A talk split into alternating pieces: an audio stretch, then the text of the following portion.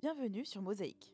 Des portraits combinés de plusieurs couleurs et formes, explorant un assemblage de pays, langues, nationalités et bien plus. En bref, un podcast sur la multiculturalité sous tous ses fragments. Bonjour, aujourd'hui on est avec Cynthia. Cynthia est mon amie de très longue date, alors bienvenue. Merci beaucoup Aïda de m'accueillir aujourd'hui pour euh, cette émission. Comme je l'ai demandé à tous mes invités, est-ce que tu pourrais te présenter en quelques mots, parler de ton identité culturelle, de ton chemin de vie, tes villes préférées, les villes dans lesquelles euh, tu te sens le plus chez toi? Oui, alors euh, moi je suis née au Luxembourg, au Grand-Duché du Luxembourg, il y a 27 ans de cela. Et j'y ai vécu pendant 18 ans.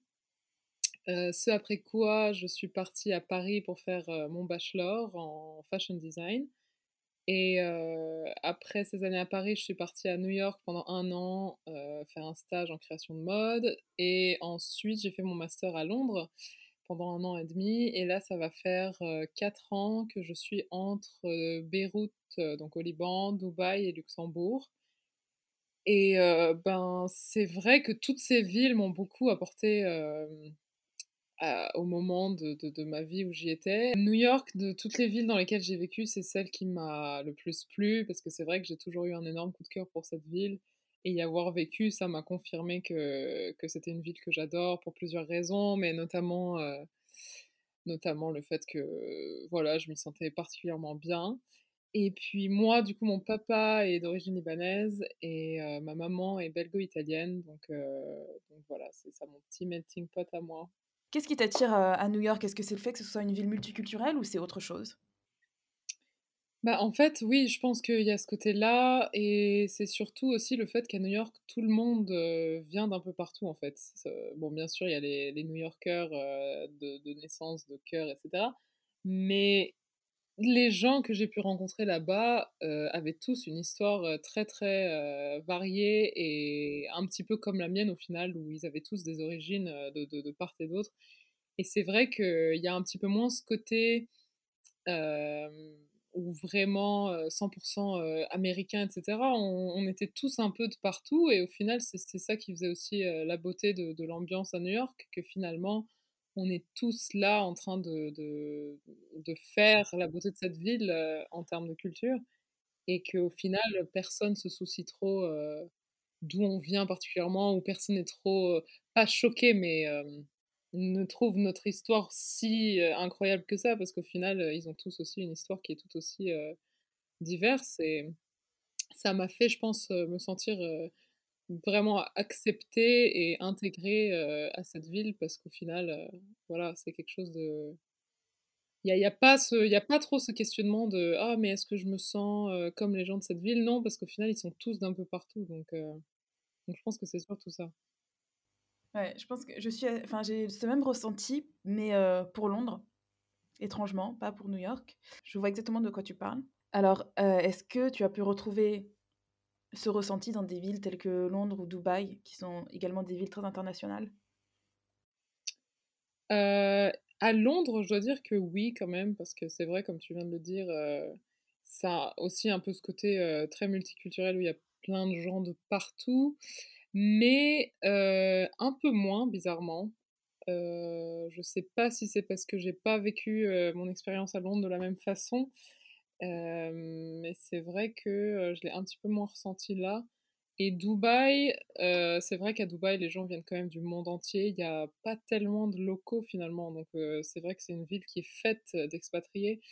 Mais c'est pas exactement la même façon de vivre non plus. Enfin, les, les, possibilités de, de, voilà, de sortie, etc., sont pas forcément pareilles. Donc, c'est vrai que j'ai peut-être pas fait les mêmes rencontres, mais je pense que ça reste à New York que, j'ai eu ce sentiment de manière très très forte par rapport à d'autres villes. Quand tu m'as répondu, tu m'as dit que quand tu parles de tes origines dans des pays qui sont dans des villes qui sont pas très internationales, il y a souvent cet élément de surprise ou de curiosité. Alors euh, moi, quand je l'ai vécu, quand euh, on me demande mes origines, euh, je dis que je suis moitié italienne, moitié éthiopienne. Et très très souvent, la première question qui vient après, c'est c'est ton père ou ta mère qui est éthiopien ou éthiopienne? Alors, est-ce que toi, on te pose souvent cette question? Bah en fait, on me pose souvent cette question au Liban. c'est assez drôle quand, on me demande d'où je viens, au Liban ou ou pas vraiment quand on me demande, quand on me dit d'affront, «Toi, tu es pas libanaise, tu viens d'où?» et que je leur dis que je suis, moitié belge, moitié libanaise, c'est vrai qu'ils me demandent souvent: «Mais c'est ton père ou ta mère qui est libanaise?» Donc qui est libanais et du coup, quand je leur dis que c'est mon père, alors tout de suite, heu, ils m'assimilent à libanaise 100% parce que malheureusement au Liban, la maman ne peut toujours pas donner la nationalité. Donc voilà. Mais à part là, pas particulièrement, non, je dois dire que sinon, En Europe, on te pose pas cette question. pas trop, non. Alors, dans un monde où ta mère est libanaise, est-ce que le fait que tu parles arabe et que tu connaisses très bien la culture libanaise, aurait quand même, entre guillemets, «annulé» le fait que ce ne soit pas ton père qui est libanais? Bah, je pense que oui, quand même, quelque part, mais après, c'est vrai qu'il porte tellement de l'importance, heu, malheureusement, à la figure paternelle et c'est quand même une société au Liban qui est encore très patriarcale, encore plus que que peu importe où en Europe. Donc je pense que, malheureusement, il me verrait quand même un peu moins libanaise que quelqu'un dont c'est le père qui est Si tu vas à Dubaï, est-ce qu'on va te poser cette même question? Un petit peu quand même, oui, parce que ça reste, heu, un peu cette mentalité, heu, arabe, en fait, de savoir, heu, d'où vient le père plus que la mère.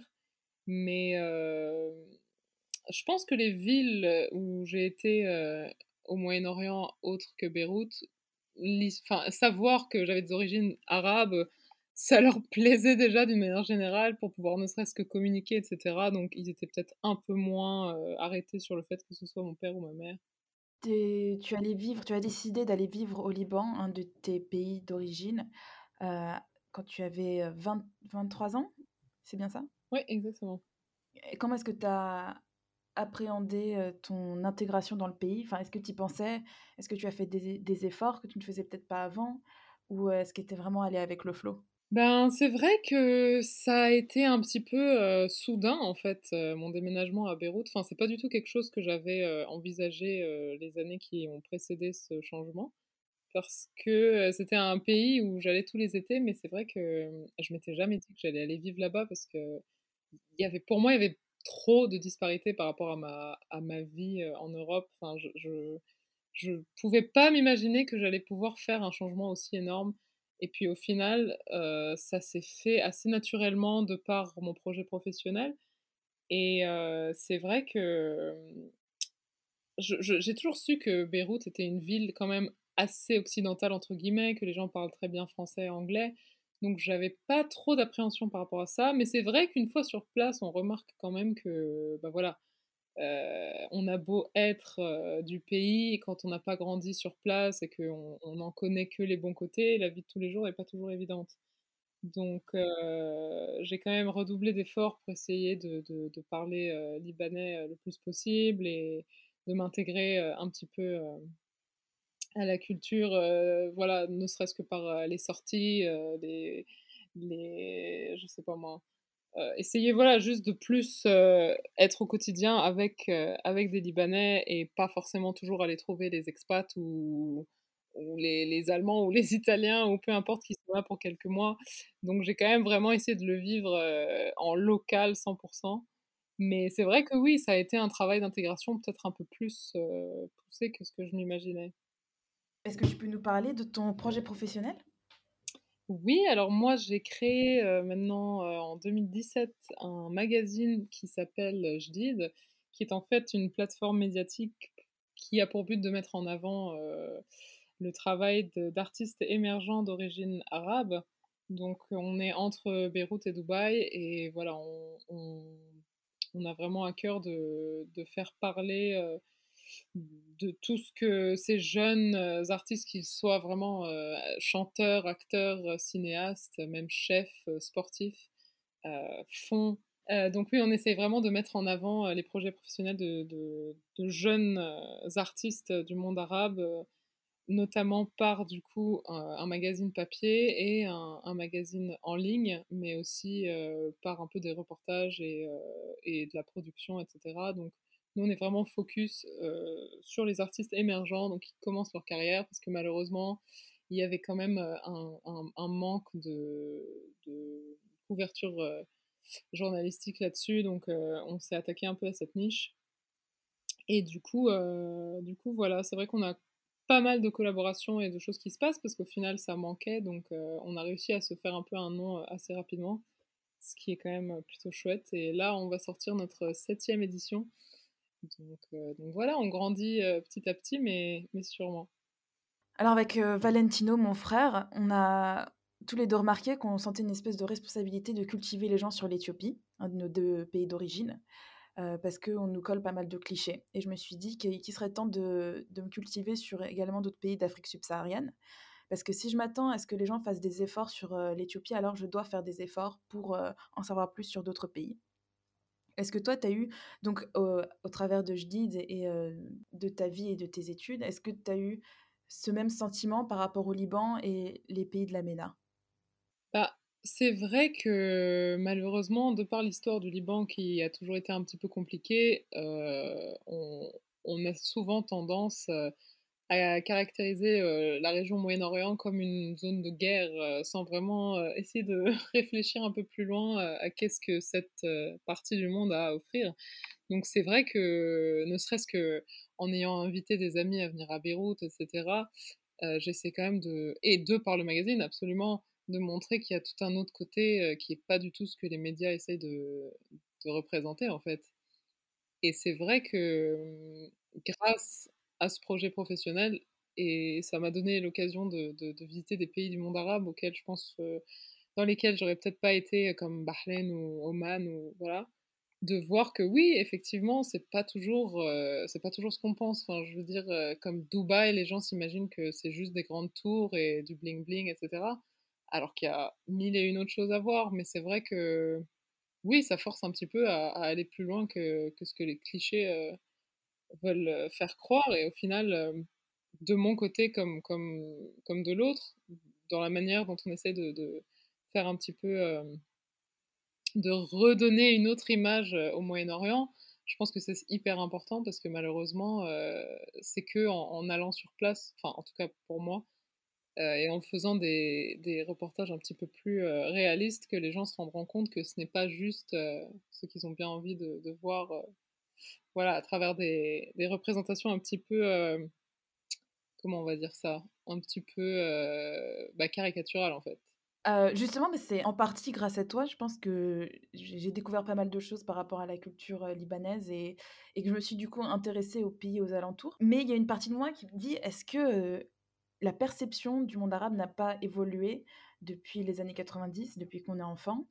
Alors, est-ce que toi, tu as l'impression qu'il y a une espèce de popularisation de la culture arabe, entre guillemets, parce qu'on va dire qu'il y a quand même plusieurs cultures. Est-ce que tu, sens euh, une évolution?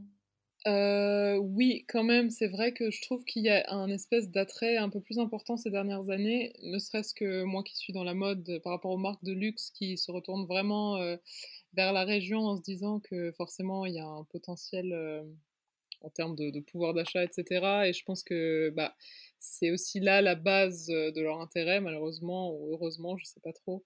Mais euh, bien sûr, des villes comme, comme Dubaï ont mis un petit peu la région sous les spotlights parce que forcément, c'est une ville qui défie tout, ce que, tout ce que la nature a pu connaître. Donc je pense que c'est aussi voilà, des choses comme ça qui font que tout d'un coup, on s'intéresse un petit peu plus à la région.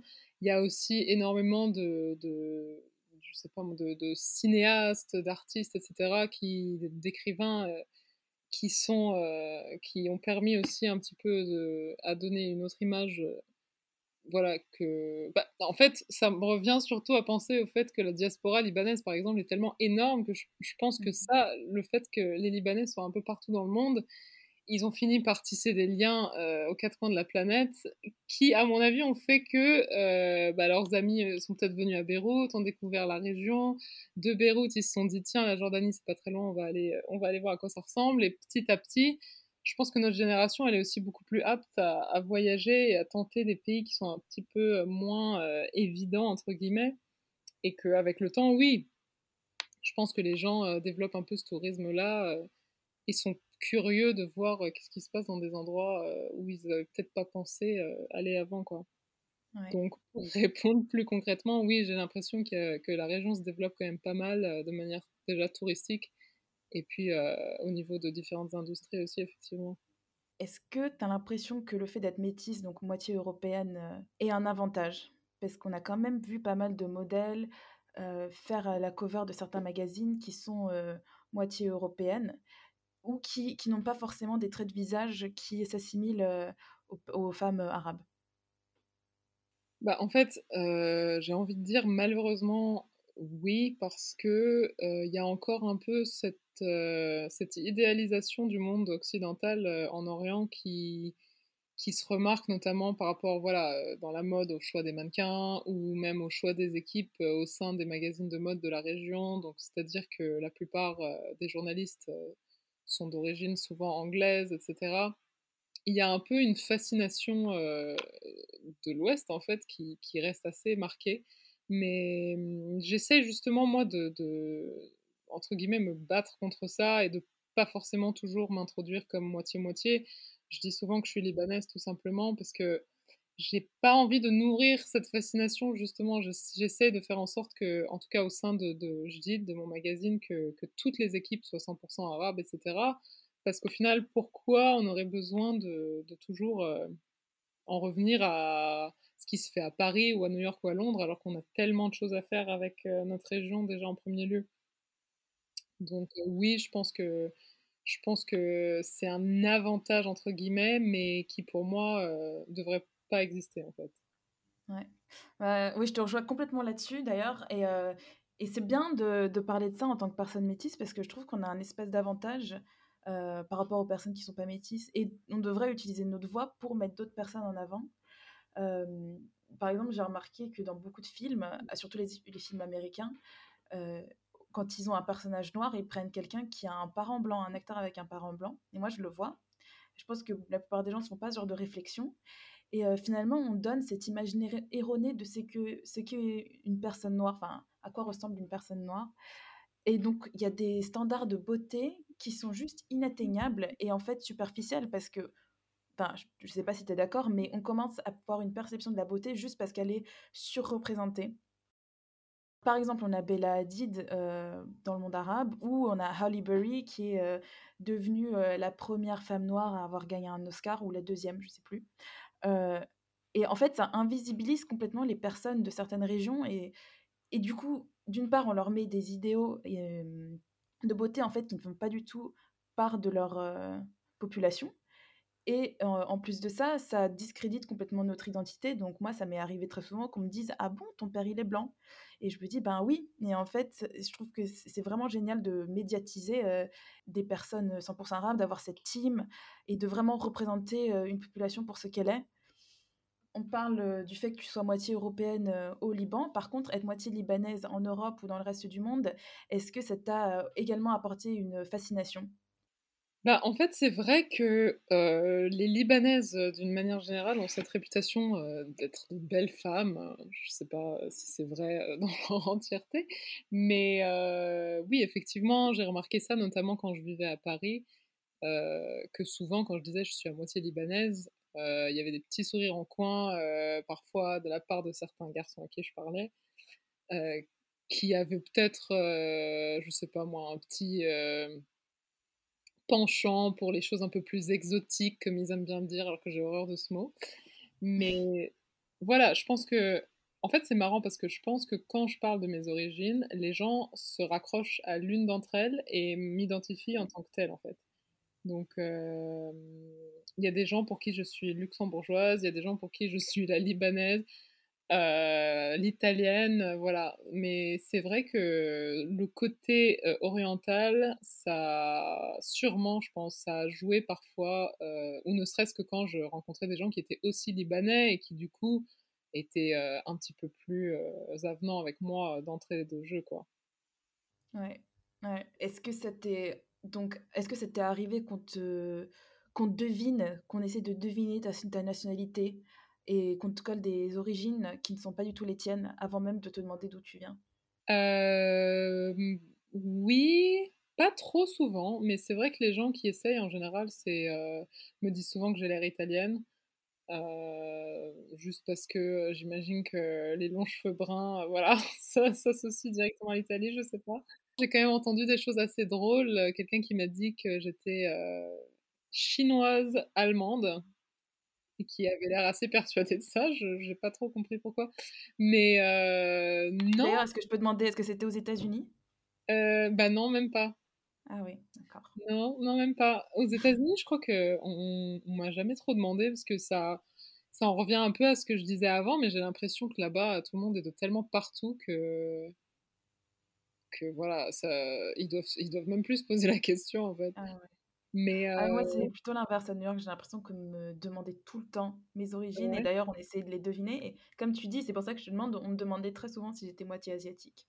Ce que je ne suis absolument pas. Et je pense que parfois, certaines personnes ont, ont une idée de ce qu'ils aiment et vont essayer, et si, si te trouvent euh, attirante, ils vont essayer de coller leur euh, fantasme sur toi, même si euh, tu n'as aucune ressemblance avec ces pays-là.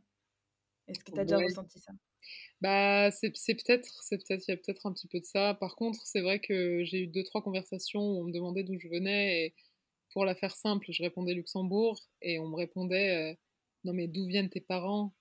Et ça, c'est Mhm. vraiment quelque chose qui euh, qui m'embête parce que au final, euh, moi je suis née, et j'ai grandi au Luxembourg et je m'identifie quand même comme luxembourgeoise, donc j'ai pas toujours besoin de voilà de passer dix ans à expliquer le pourquoi du comment.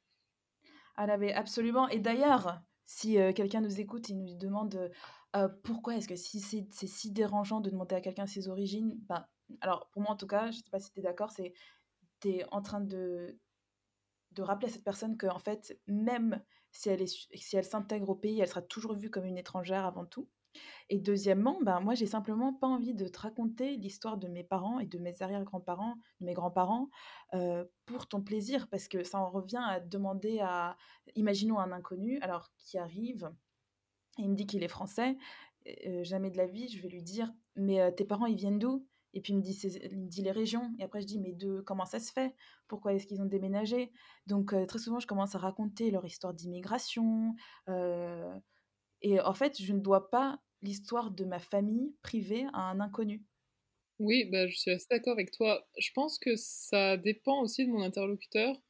Si je sens que, voilà, il y a une vibe où la personne a quand même, me donne l'impression qu'elle a envie d'en savoir plus et qu'elle l'accueille avec, euh, avec gentillesse et intérêt, pourquoi pas en parler un peu plus. Après, c'est vrai que les gens euh, qui me demandent et quand je réponds, qui me disent oh là là, oh là là, trop compliqué, bah, ça Ouais. donne pas du tout envie d'en dire plus, quoi.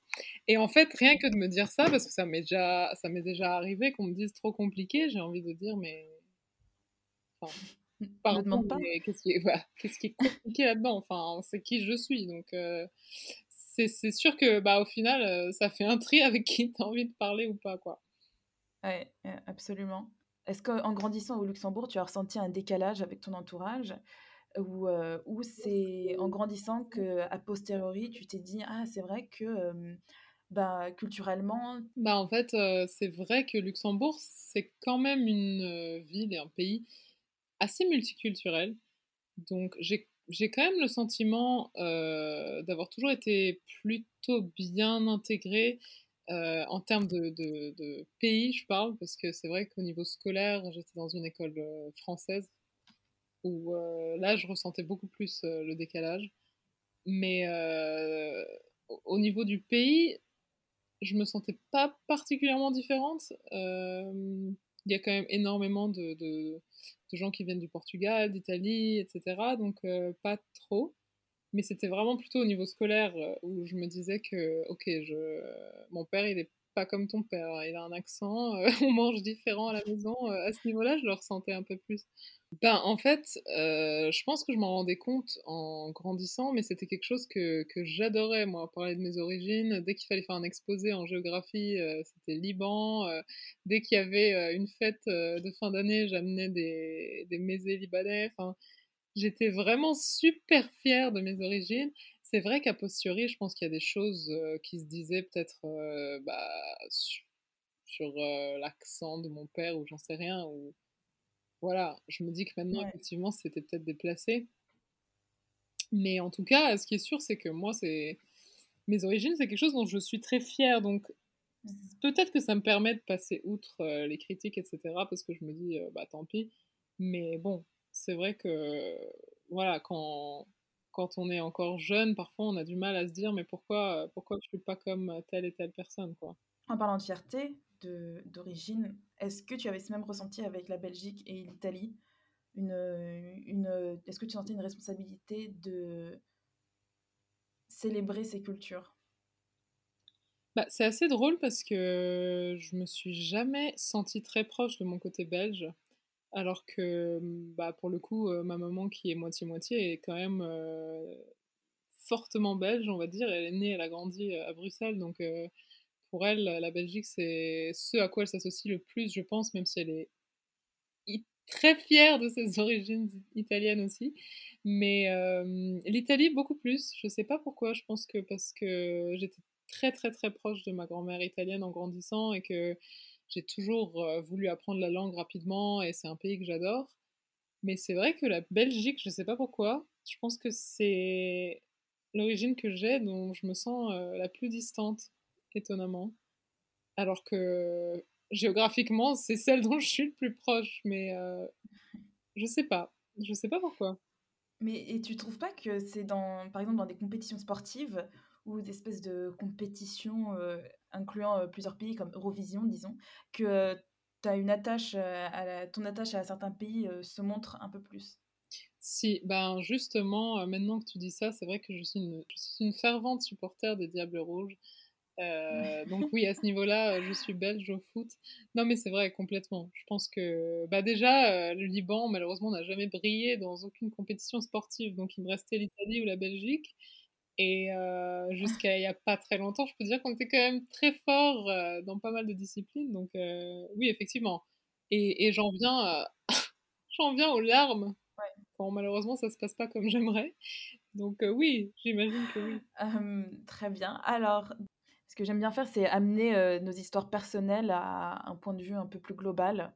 selon quelques études, être multiculturel, ça nous aide à nous adapter à plusieurs cultures. Donc, quand on voyage, on arrive vraiment à s'adapter et à être tolérant. Est-ce que toi, tu trouves que c'est quelque chose qu'on fait de notre plein gré ou c'est juste une obligation qu'on devrait en fait tous avoir, peu importe notre culture? Bah, Je pense que la tolérance vis-à-vis d'autres cultures, c'est quelque chose qu'on devrait avoir tous en nous parce que au final, il n'y a pas une culture qui prévaut. Donc voilà. Mais c'est vrai que clairement, ne serait-ce que euh, par le fait que voilà, j'ai été élevée euh, dans plusieurs cultures à la maison et que j'ai toujours beaucoup voyagé, mais aussi de par le fait que j'ai grandi au Luxembourg, qui m'a quand même permis d'être au contact euh, de, gens d'un peu partout dans le monde, forcément m'a donné cette habilité à m'adapter un peu partout où je vais, à être hyper curieuse de découvrir d'autres cultures et à toujours vraiment m'intéresser à savoir d'où viennent les gens et comment ça se passe dans leur pays, etc. Mais je pense que ce serait bien que ce soit un peu plus généralisé et que les gens aient un peu plus cette curiosité et cette envie en fait d'en savoir plus sur les autres parce qu'au final c'est vrai qu'il y a peut-être que comme ça que on arrivera à être à vivre un peu plus tous euh, en harmonie.